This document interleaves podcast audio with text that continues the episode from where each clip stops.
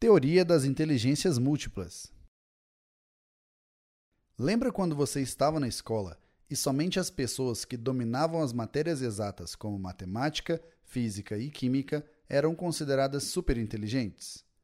Porém, isso tem mudado e muito. Apresentamos como exemplo a teoria das inteligências múltiplas. Durante muito tempo, a inteligência lógico-matemática foi supervalorizada e explorada, tanto em adultos quanto em crianças. Apesar disso, hoje em dia temos visto uma demanda cada vez maior por profissionais com diferentes tipos de habilidades. Assim, vemos uma mudança nesse cenário em que somente as pessoas que utilizam a inteligência lógico-matemática são reconhecidas. Inteligências múltiplas. Na década de 80, uma equipe de pesquisadores de Harvard, liderada por Howard Gardner, propôs a teoria das inteligências múltiplas, Theory of Multiple Intelligence. Gardner conceitua a inteligência como potencial para resolver problemas e criar o que é valorizado em determinado contexto social e histórico. Contudo, fica claro que são raros aqueles que dominam um grande leque de áreas, e por isso ele conclui que genialidade tende a ser mais específica do que generalista. Porém, como resultado dos estudos, ele verificou que existem diferentes tipos de inteligência. A princípio, foram identificados sete tipos de inteligência. Com o passar do tempo, mudanças foram feitas e atualmente são apresentadas oito formas, conhecidas como inteligências múltiplas. São elas: 1. Um, inteligência lógico-matemática. Mais voltada para conclusões baseadas na razão, ela descreve a capacidade de resolver equações e provas, de ter pensamento lógico, detectar padrões, fazer cálculos e resolver problemas abstratos. 2. Inteligência espacial visual.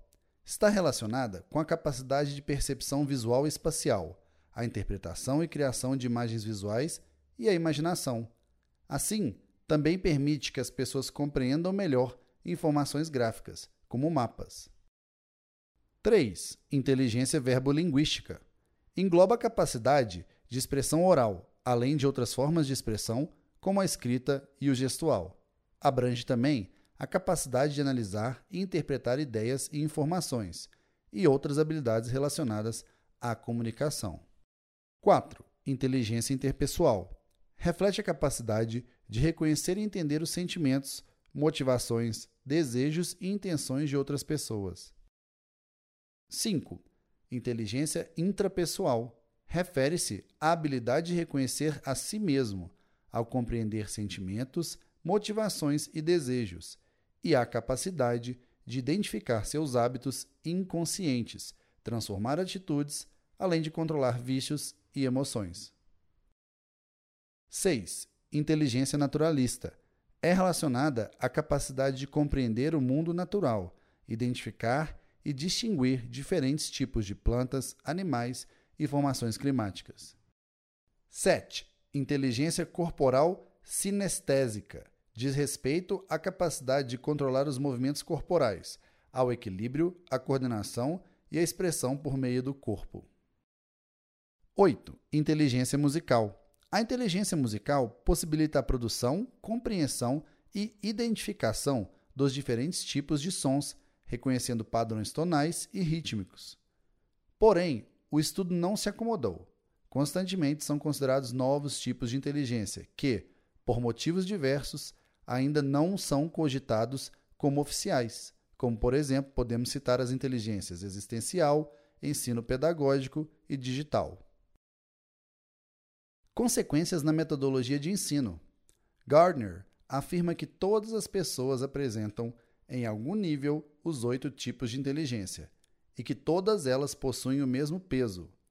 Não é possível considerar uma mais importante, afinal, a maioria das atividades são multidisciplinares e exigem o uso de várias habilidades. Assim, as metodologias de ensino devem ser pensadas de forma a incluir todas as formas de inteligência, pois estas estão diretamente ligadas à forma como cada indivíduo absorve e aprende novos conhecimentos. Porém, ainda hoje, as principais metodologias de ensino especialmente no primeiro e segundo grau, valorizam mais as inteligências lógico-matemática e linguística e acabam ignorando as outras inteligências. Dessa forma, ao não exercitar outras inteligências, essa educação se torna antiquada, inadequada e exclusiva, principalmente quando se pensa no atual contexto social e tecnológico.